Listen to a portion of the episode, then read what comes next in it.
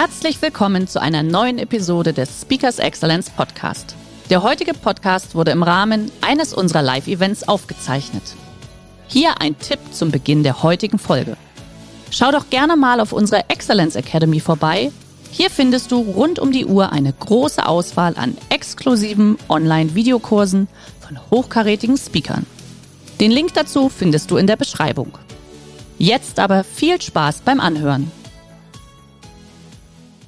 Aus meinen Beobachtungen auch und auch den Begegnungen mit äh, Führungskräften weltweit, würde ich mal sagen, gibt es fünf ganz große Herausforderungen, die ich jetzt, sagen wir mal, als Mega-Herausforderung bezeichnen würde, denen eigentlich sich jede Firma, egal welcher Größe, in den nächsten zehn Jahren stellen muss. Und das betrifft Familienbetriebe, das betrifft den Mittelstand und auch Großkonzerne. Und damit willkommen in einer neuen Episode von Speakers Excellence, dem Podcast für Geschäftsführer, Veranstaltungs- oder Marketingprofis, die für ihr Event einen Speaker suchen, der ihre Gäste inspiriert, aktiviert und dafür sorgt, dass noch lange begeistert von ihrer Veranstaltung gesprochen wird. Heute zum Thema Leadership through Times of Transformation, Führungsexzellenz durch Beziehungsintelligenz. Und ich habe heute einen ganz besonderen Gast bei uns im Podcast. Professor Dr. Michaela Merck. Hallo Michaela, schön, dass du da bist. Hallo Hermann, freut mich. Schön, dass du auch die Zeit für uns vor allen Dingen nimmst, weil du bist ja international äh, eine sehr angesehene Speakerin und Trainerin. Da kommen wir aber gleich dazu. Du bist ja seit über zehn Jahren eine unserer Top 100 Trainerinnen und Rednerinnen und hast viele Vorträge gehalten zum Thema äh, wie Kundenbegeisterung, Luxus und Markenstärke. Habe ich was vergessen an der Stelle? Nee, also das sind, sagen wir mal, so die großen Bereiche. Natürlich okay. geht's dann wieder, also jeder, jeder Vortrag ist natürlich tailor-made, wie man so schön sagt, ne, angepasst immer an das Publikum, an das Event, aber das sind so die großen Themen natürlich. Kommen wir, kommen wir gleich noch vielleicht noch drauf zu sprechen. Äh, seit 2020 hast du ja auch äh, den weltweit, die weltweit höchste Auszeichnung als Rednerin erhalten, den berühmten CSP. Für all diejenigen, die es nicht wissen, was das heißt, das ist der Certified Speaking Professional. Der wurde dir von der von der äh, NSA, von der National Speakers Association in den USA verliehen. Ähm, und du bist ja Deutsche, lebst aber seit 25 Jahren in Nachbarland in Frankreich, um mhm. genau zu sein, dauerhaft ja auch äh, in der wunderschönen Stadt der Liebe, Paris. Genau. Ähm, ja, ist so, oder? Auf 25 mhm. Jahre wirklich in der einen Stadt. Tatsächlich. Ja, man kann es kaum glauben. Mir kommt es auch nicht so lange Doch, vor, aber ja. Ähm, wie viele Redner haben denn dort diese Auszeichnung? Tja, es sind sage und schreibe nur vier. Ja. Also es sind zwei Redner und zwei Rednerinnen. Ähm, aber dadurch, dass man ja, um diesen CSP zu bekommen, über mehrere Jahre hinweg erfolgreich hunderte von bezahlten Vorträgen gehalten haben muss, ja, sagen wir mal, da trennt sich ein bisschen die Spreu vom Weizen. Das kann man nicht so ganz einfach einfach bekommen. Ich ziehe meinen Hut vor dir, wirklich. Also sehr, sehr beeindruckend. Ähm, Michaela, was hat dich denn dazu bewogen, dein neues Thema Leadership Through Times of Transformation zu entwickeln? Hm. Gute Frage. Also ich habe über 15 Jahre lang in Führungspositionen in internationalen Konzernen gearbeitet, war also zum Beispiel bei L'Oréal in Paris, bei Estée Lauder war ich Geschäftsführer für den deutschen Markt. Da bin ich dann wieder zurückgegangen nach Deutschland ähm, aber auch zum Beispiel für die französisch-chinesische Parfümeriekette Marionneau. Die sind in Deutschland jetzt nicht so aktiv, aber sie sind doch eine der größten und erfolgreichsten Parfümerieketten weltweit. Und äh, jedes Führungserlebnis, eigentlich jede Führungserfahrung war, wenn ich so ein bisschen zurückblicke, in herausfordernden Zeiten waren sehr tricky. Zum Beispiel bei Estee Lauder, da war ich Geschäftsführer zu Beginn der großen Wirtschaftskrise 2008. Weiß jeder noch, was das bedeutet hat mhm. für sein Unternehmen. Ne? Und äh, die ja in der Zeit gerade aus den USA zu uns rübergeschwappt ist. Und da galt es, über 100 Mitarbeiter noch zu motivieren, aber naja, leider auch zu entlassen.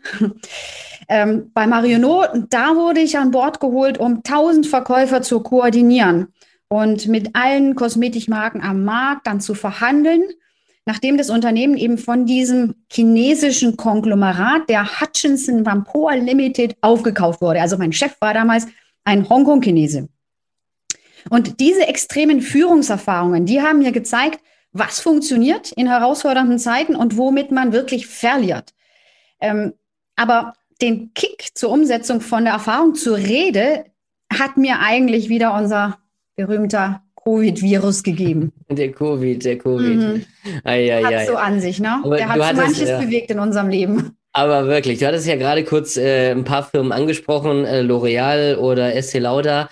Aber du, du gehst ja bei den absoluten Luxusmarken, bist du ja die gefragte Expertin. Also äh, ob es jetzt Louis Vuitton ist, sage ich jetzt mal, Rolex und, und, und. Mhm. Die holen alle deine Hilfe. Deswegen, also schwerst beeindruckend. Was, äh, was, was war denn deine Inspirationsquellen, um deinen Vortrag auch zu gestalten?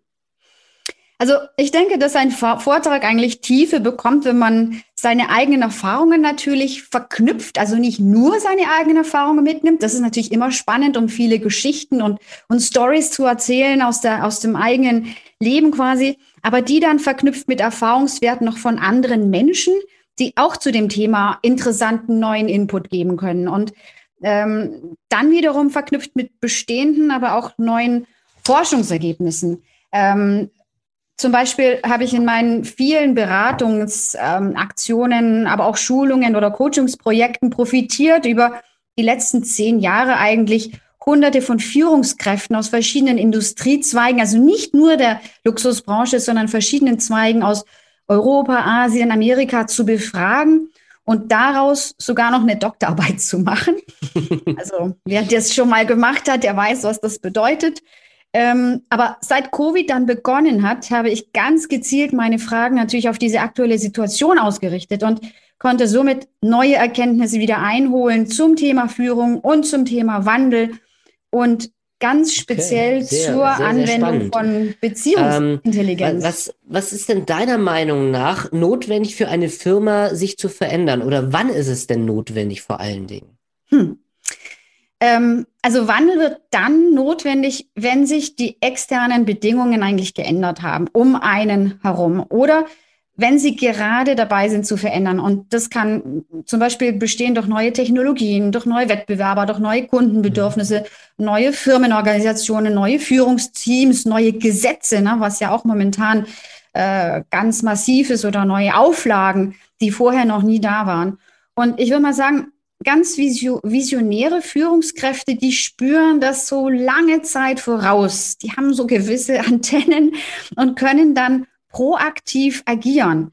Und das gibt denen natürlich einen unglaublichen Wettbewerbsvorteil. Also mhm. ich denke es da ganz speziell an Menschen wie Steve Jobs oder Bill Gates, aber auch in der Luxusbranche Gabriel Chanel, obwohl das schon über 100 Jahre ist. Aber der ist es gelungen, doch die weltweit begehrste Marke über 100 Jahre lang erfolgreich aufzubauen. Und all die Menschen haben wirklich mal sagen, eines gemeinsam. Äh, sie haben nämlich ihr Unternehmen und die Einstellung der Mitarbeiter verändert, ehe die Mitbewerber das überhaupt spüren konnten. Das ist wirklich sensationell und ich würde mal sagen, Vision und auch diese, den Mut, diese Vision umzusetzen, sind eigentlich im Zentrum der Veränderung. Mhm.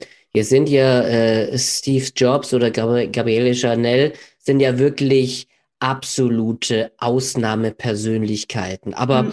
welche Führungsherausforderungen stehen denn deiner Meinung nach den Firmen in den nächsten Jahren bevor? Und ähm, welche Veränderungen sind zwangsläufig nötig? Mhm. Das sind keine kleinen Veränderungen, die, glaube ich, uns bevorstehen bis zum Jahre, ich würde mal sagen 2030, so im nächsten Jahrzehnt. Ähm, aus meinen Beobachtungen auch und auch den Begegnungen mit äh, Führungskräften weltweit, äh, würde ich mal sagen, gibt es fünf ganz große Herausforderungen, die ich jetzt, sagen wir mal, als Mega-Herausforderung bezeichnen würde. Ähm, und äh, denen eigentlich sich jede Firma, egal welcher Größe, in den nächsten zehn Jahren stellen muss. Und das betrifft Familienbetriebe, das betrifft den Mittelstand und auch Großkonzerne. Ähm, also das sind, das ist zum einen, also ich, als, wenn ich einfach mal auf diese fünf Mega-Herausforderungen eingehe, ähm, diese unglaubliche Geschwindigkeit, mit der die Unternehmen fertig werden müssen. Natürlich ist die Digitalisierung ganz besonders einflussreich dabei. Ähm, nicht nur auf die ganzen Arbeitsprozesse, die sich verändern müssen, aber auch auf die veränderten Kunden und die Erwartungen der Konsumenten, ganz klar. Die zweite Herausforderung, äh, die ich erkenne, ist ähm, in den Bedürfnissen der immer anspruchsvolleren voller werdenden Kunden eigentlich und denen wiederum gerecht zu werden. Denn die wissen alles heute, ne? durch die ganzen omnikanalen ähm, Informationen, die auf sie reinkommen. Und äh, da ist es eben wichtig für Firmen, omnikanal alle Serviceleistungen und Produkte gleichzeitig ähm, zur Verfügung zu stellen, den Kunden auch ja, die Möglichkeit zu geben, diese vergleichen zu können, damit die wiederum das Beste raussuchen können. Und durch die Pandemie, äh, die ja uns ganz oft zum Abstand gezwungen hat, hat sich das Bedürfnis natürlich nach einem Erlebnis noch vervielfacht. Ähm, und das wird eine große Herausforderung, speziell im Retail.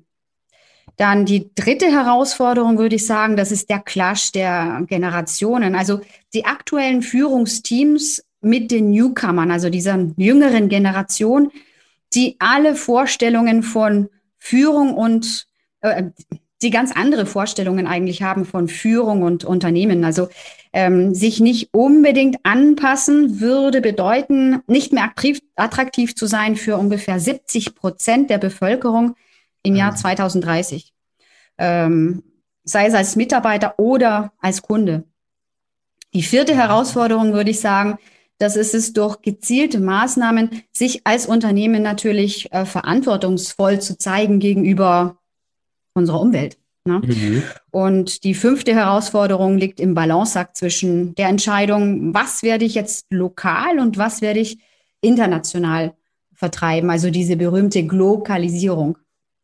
Also das heißt, diese fünf Herausforderungen sollte eine eine Führungskraft in der heutigen Zeit auf jeden Fall auf dem Schirm haben, das äh, auf jeden Fall betrachten, damit auch derjenige oder diejenige das Unternehmen dann in Next Generation sozusagen führen kann. Ganz ähm, genau. Ähm, ich meine, man kann natürlich nicht alles sofort bewegen und verwandeln. Ähm, das wäre auch nicht gut, weil zu viel kann man nicht machen. Aber da gilt es eben, äh, darum, strategisch einen richtigen Plan äh, umzusetzen und zu analysieren, was sind die ersten und nächsten Schritte dann zum erfolgreichen Wandel.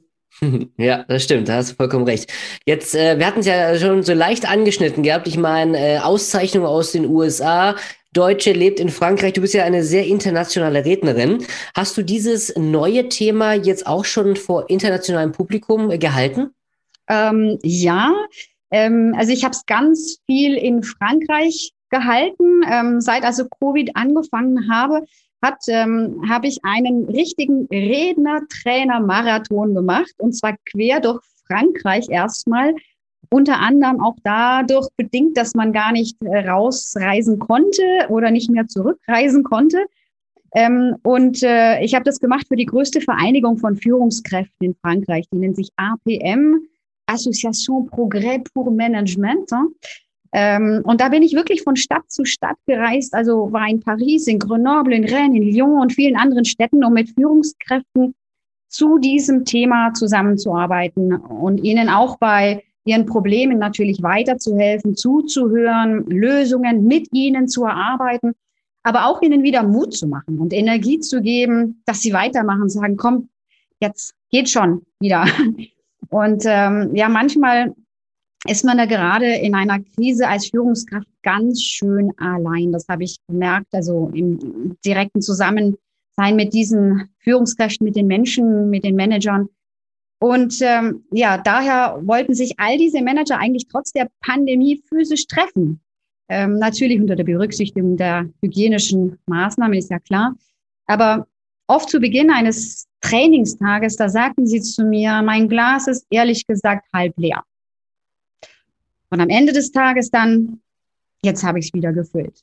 Und wenn ich solche ja, Messages dann gekriegt habe, habe ich gewusst, okay, hier habe ich eine richtige Mission, ne? die ganz wichtig ja. ist, damit äh, Leute, die ganz oben sind in uns, in ihren Unternehmen, einfach wieder irgendwie ja, einen gewissen Optimismus bekommen, dass es weitergeht. Ähm, aber die erste Konferenz eigentlich zu dem Thema, die habe ich gehalten, bevor Covid begann, und zwar ganz extrem in Saudi-Arabien. Oh. Ja, da war ich ehrlich gesagt auch überrascht, als die Einladung kam. Und zwar wurde ich ähm, geladen vom größten Firma, äh, äh Pharmakonzern äh, in der Region, die Nadi-Gesellschaft. Äh, Nadi, okay. Die, ja, die haben also äh, Tausende von von ähm, Apotheken aber auch die betreiben die größten ähm, Krankenhäuser in Saudi-Arabien und Middle East übrigens auch. Und da habe ich gesprochen als einzige Frau vor ungefähr 500 verschleierten Männern. ähm, ja, aber, aber die wollten ein Zeichen setzen, einfach zur Öffnung des Landes, der Firma. Ähm, und ich würde es wirklich mal sagen, Zeichen. Denn als ich dorthin gekommen bin, dann habe ich natürlich schon gemerkt, dass da noch viel sehr, sehr traditionell ist. Und die konkrete Umsetzung, würde ich mal sagen, die dauert noch lange. Ähm, ja. Und ganz klar, ich musste sehr aufpassen, nichts zu sagen, was jetzt die Regierung angreifen würde. Aber es war eine unglaublich spannende und herausfordernde Erfahrung und auch wirklich mhm. sagen, ich würde mal sagen, politisch ja, ja, interessantes Erlebnis. Glaube glaub ich dir sofort. Also, äh, das finde ich, finde ich eine sehr spannende Geschichte. Das wusste ich jetzt tatsächlich auch noch nicht. Aber du sagtest jetzt ja gerade, ähm, Zeichen setzen, ähm, Grenzen öffnen. Wir hatten auch über das Thema so ein bisschen Digitalisierung gerade auch schon gesprochen im Führungsbereich. Was sind denn die, äh, was sind denn die größten Fehler, die Firmen machen, wenn es um das Thema Transformation geht? Das mhm. passt ganz gut dazu eigentlich. Ja, ich, also es sind einige Fehler, die ich oder ein bisschen Holpersteine, die ich beobachtet habe. Ich würde mal sagen, drei Fehler, die zeigen sich eigentlich immer wieder. Das eine ist, dass man aus Angst sagt, ich mache jetzt erstmal gar nichts. Und äh, dann die Mitarbeiter und Geschäftspartner äh, möchte man da gar nicht so mit, äh, mit reinziehen und man bleibt quasi beim Status quo. Ähm, anderer Fehler ist aus Blindheit nichts zu tun. Ähm, so ungefähr, ich sitze auf meinem hohen Ross und war jahrelang Marktführer in meinem Segment zum Beispiel ähm, warum sollte ich jetzt was verändern, wo es doch jahrelang gut gelaufen ist? Mhm. Hm. Und dann kommt irgendwann mal die böse Erwartung. Und äh, der dritte Fehler, das ist zu schnell handeln zu wollen. Und zwar statt erstmal die Situation zu begreifen, zu analysieren und zu sagen, Mensch, was ist denn da eigentlich? Was verwandelt sich denn? Ähm, da dann wirklich sich ein bisschen doch die Zeit zu nehmen und zu sagen, aus der Vogelperspektive heraus, was ist meine beste Strategie? Mhm, ja, ähm, hast du recht. Also Was ich jetzt gerade auch beobachtet habe in letzter Zeit, das war, ja.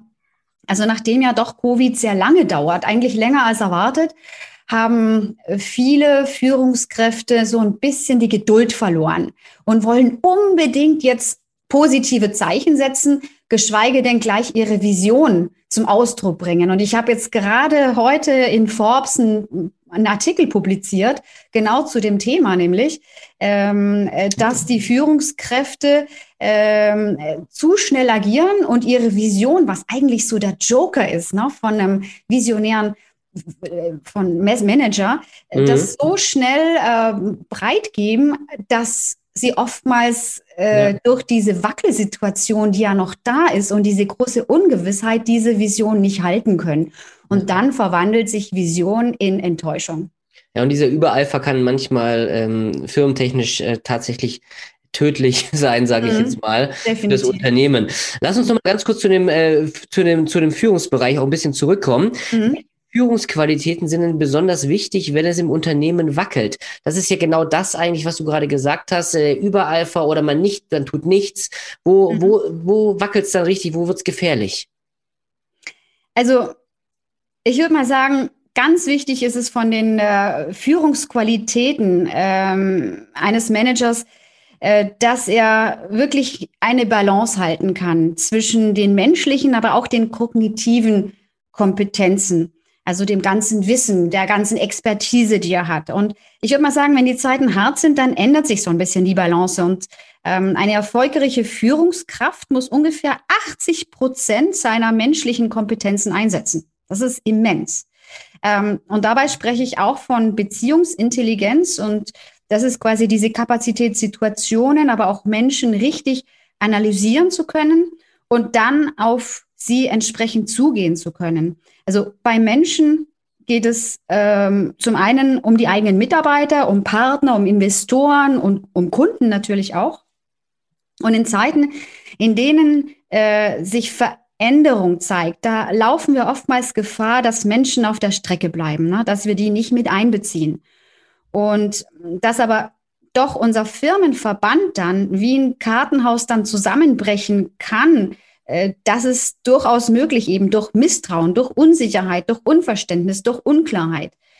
Und daher ist es eben so wichtig, dass die Führungskräfte in der Lage sind, durch Beziehungsintelligenz die Verbindungen zwischen allen Akteuren im Unternehmen zu stärken.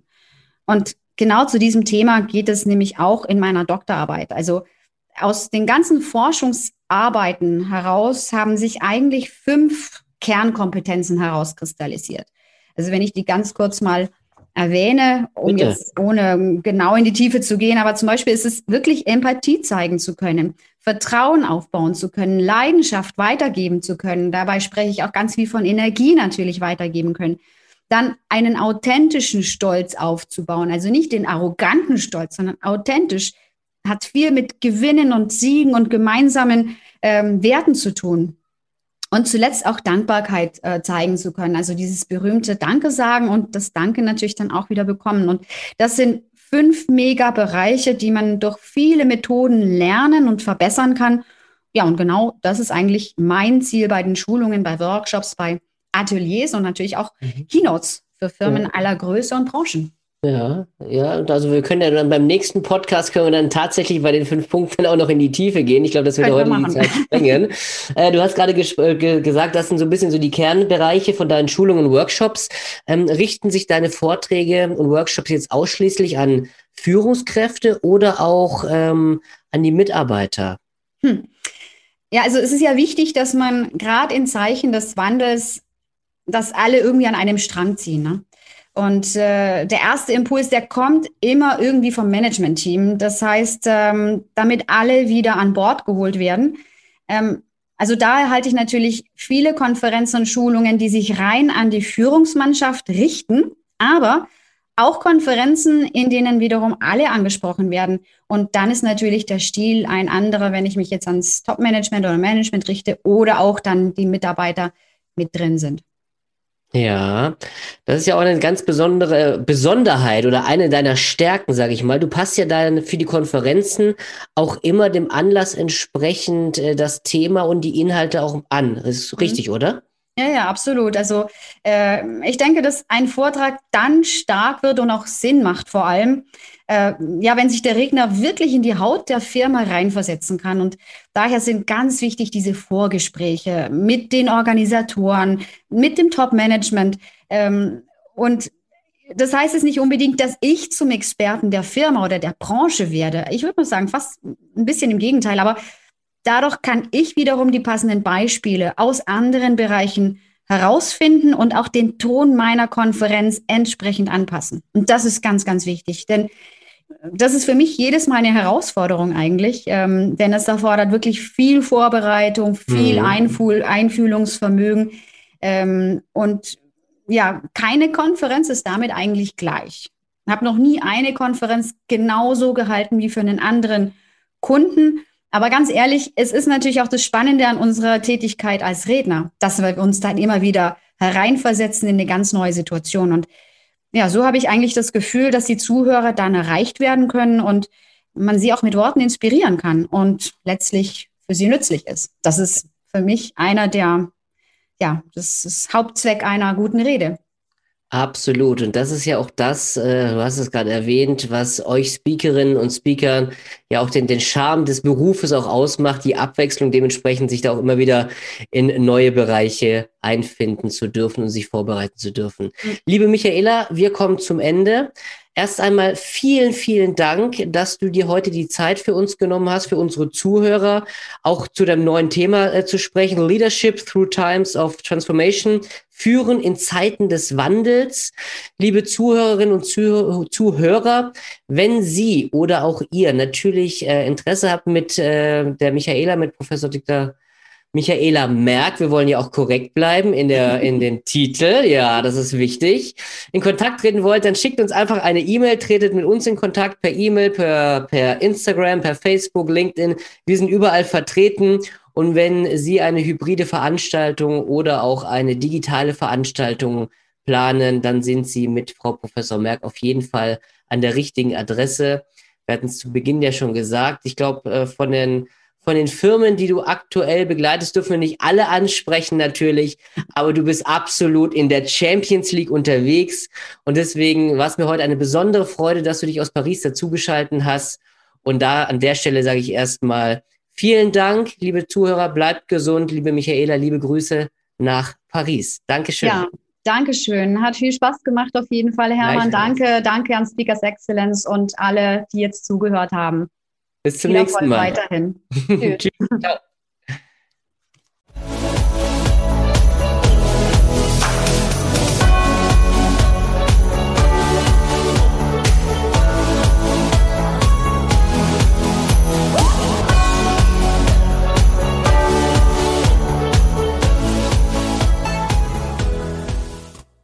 Der heutige Vortrag hat dir gefallen? Dann schau dich doch gerne auf unserem Kanal um oder sei live bei einem Forum dabei. Weitere Informationen findest du in der Beschreibung. Bis zum nächsten Mal.